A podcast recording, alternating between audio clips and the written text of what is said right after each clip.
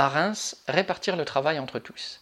Le 29 mai, lors de la réunion de Nathalie Artaud à Reims, une militante aide-soignante en EHPAD, pleine d'émotion et de colère, a dénoncé le statut de ces établissements.